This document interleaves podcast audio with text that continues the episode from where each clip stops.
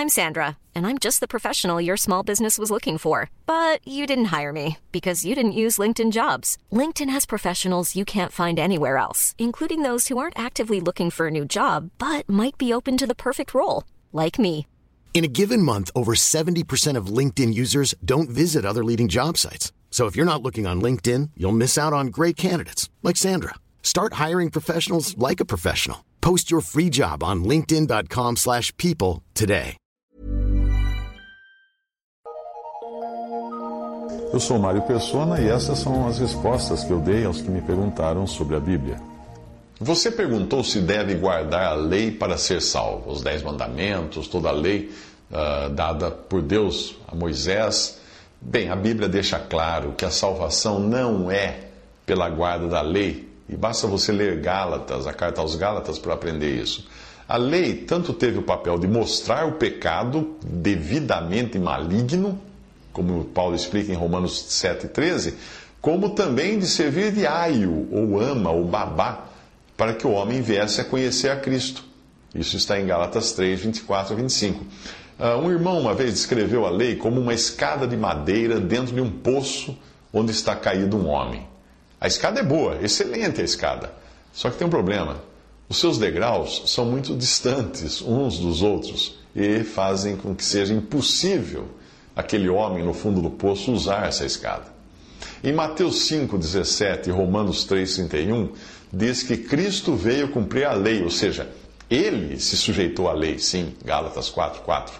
Ele viveu em perfeita obediência à lei como fala João 8,46, Mateus 17, 5, 1 Pedro 2, 21 a 23, ele. Ele foi um ministro da lei aos judeus, limpando os erros que os judeus haviam introduzido na lei, como acontece lá em Lucas 10, 25 a 37, e confirmando ao mesmo tempo as promessas feitas aos patriarcas, como explica Romanos 15, 8. Por meio da, da sua vida, o Senhor Jesus naquela vida santa que ele andou aqui, e da morte dele, ele cumpriu todos os requisitos da lei. Todos. Hebreus 9, 11 a 26 fala disso.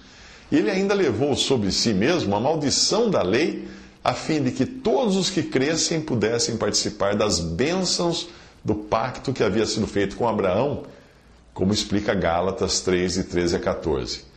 Mediante a obra de Cristo, ele transportou todos os que creem nele do lugar de servos da lei para a posição de filhos de Deus, como explica Gálatas 4, de 1 a 7. Ele serviu, Cristo Jesus serviu por meio do seu sangue, de mediador de uma nova aliança de graça, na qual os crentes estão firmes agora, como explica Paulo em Romanos 5, 2 e também a carta aos Hebreus, capítulo 8, versículos 6 ao 13. Portanto, Cristo veio cumprir a lei algo que era impossível ao homem. Ninguém era capaz de cumprir a lei. Portanto, a lei não foi anulada. Como alguns falam, ah, a lei foi anulada. Não, a lei não foi anulada. Mas ela serve apenas para mostrar que o homem é pecador. E ela não tem poder de salvar o homem. Leia Romanos 7, 7 e você vai descobrir isso. O trecho de Tiago 2, de 8 a 11, mostra a impossibilidade de se receber a salvação pela guarda da lei. Porque ali diz que aquele que guardar toda a lei mas tropeçar em um só ponto, tornou-se culpado de todos. Pensa bem, guardar toda a lei, mas um ponto só você tropeçou. Não adiantou guardar toda a lei. Você é culpado de todos os outros mandamentos. Quando se trata de transgredir em atos, em ações, como não matar, não roubar, não adulterar, é possível até que alguém consiga se prender numa jaula pelo resto da vida e não fazer nenhuma dessas coisas. Mas quando a questão é de não cobiçar, que é algo que se passa no nosso coração, aí nós vemos como é impossível você cumprir toda a lei. Porque se você tropeçar no ponto da cobiça, todos os outros pontos que você porventura tem obedecido perderam efeito. E quem não cobiça? Hum?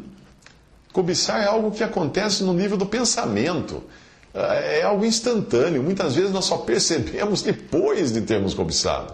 E foi exatamente neste ponto que o apóstolo Paulo compreendeu a sua impossibilidade de ser justificado pela lei. Ele escreveu: Eu não conheceria a concupiscência se a lei não dissesse não cobiçarás. Mas o pecado, tomando ocasião pelo mandamento, obrou em mim toda a concupiscência, porquanto sem a lei estava morto o pecado.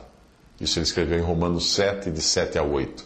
E a situação fica ainda mais grave. Veja, quando nós, nós percebemos que, que o Senhor, aquilo que o Senhor disse em Mateus 5, 21 a 22, e também nos versículos 27 a 28, quando ele disse que qualquer mandamento pode ser transgredido só em pensamento. Ou seja, você pensou em matar alguém, alguém já? Você já pensou em adulterar?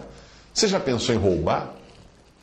Tiago 2, 14 a 26 eh, mostra que é, aos olhos, uh, mostra que é, parece ser salvação por obras, né? Quando Tiago escreve ali no capítulo 2, versículos 14 a 26, e muitos acham que ali não, tá? Aquilo ali confirma, mas não é, não é. Se você comparar a passagem de Tiago 2, 14 a 26, uh, com a passagem de Romanos capítulo 4, você vai ver que tem uma contradição, então. Parece ter uma contradição também. Vamos, vamos ver a passagem. Tiago diz assim: Porventura o nosso pai Abraão não foi justificado pelas obras quando ofereceu sobre o altar o seu filho Isaque? Vedes então que o homem é justificado pelas obras e não somente pela fé. Porém, em Romanos, Paulo escreve assim: se, se Abraão foi justificado pelas obras, tem de que se gloriar, mas não diante de Deus. Parece uma contradição, mas a palavra de Deus não se contradiz. Portanto, o erro não está na palavra de Deus, mas na interpretação errada que os homens fazem. É preciso compreender o contexto de, dos dois livros, Romanos e Tiago. Romanos nos fala da justificação diante de Deus. Tiago nos fala da justificação diante dos homens. E você encontra essas características em todo o livro de Tiago. Por exemplo, em Tiago diz assim: Tu tens a fé, eu tenho as obras, mostra-me tu a tua fé sem as tuas obras, e eu te mostrarei a minha fé pelas minhas obras. Tiago 2,18. Consegue perceber aí que é uma relação toda entre homens? Eu, tu, tu, eu. Uh, nós somos justificados ou tidos por justos diante dos homens, como? Por nossas obras, porque eles não conhecem o nosso coração. As nossas obras são para os homens a evidência da nossa fé. Por isso, Paulo diz o seguinte: se Abraão foi justificado pelas obras, tem de que se gloriar. Tem, mas não diante de Deus.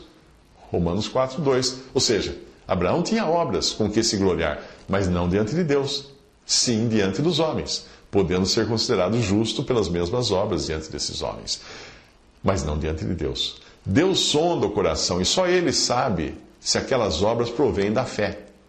Assim, Romanos fala da nossa justificação, ou sermos tidos por justos diante de Deus. E não a obra, por melhor que seja, que possa enganar a Deus, se nós não tivermos fé no nosso coração. A falta de compreensão desse aspecto de Tiago, que é a profissão exterior da fé manifesta em obras, que você encontra em todo o livro de Tiago, leva muitos a usarem Tiago 2,19 como justificativa para dizer que não basta crer em Cristo e, e, até falam que os demônios, né, o diabo também creem, alguma coisa assim, eu acredito.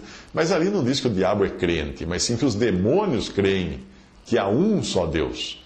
E não só creem, como também estremecem. Mas não é o fato de nós crermos que há um só Deus que nos dá a salvação. Os muçulmanos creem que há um só Deus e nem por isso estão salvos.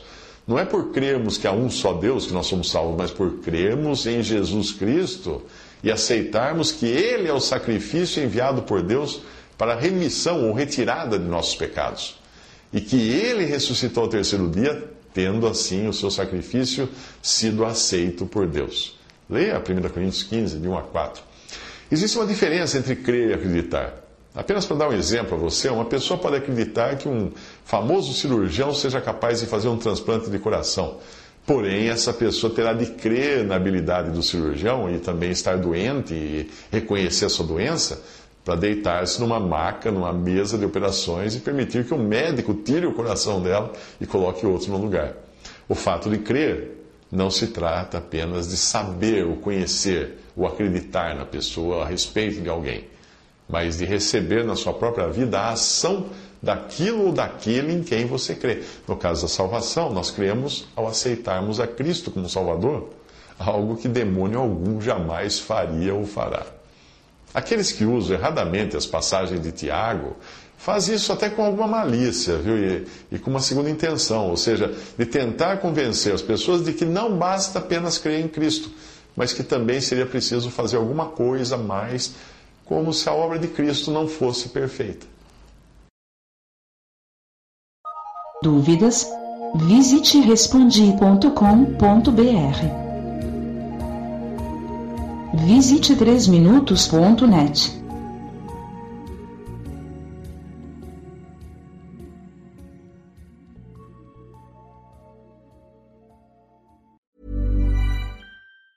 Planning for your next trip?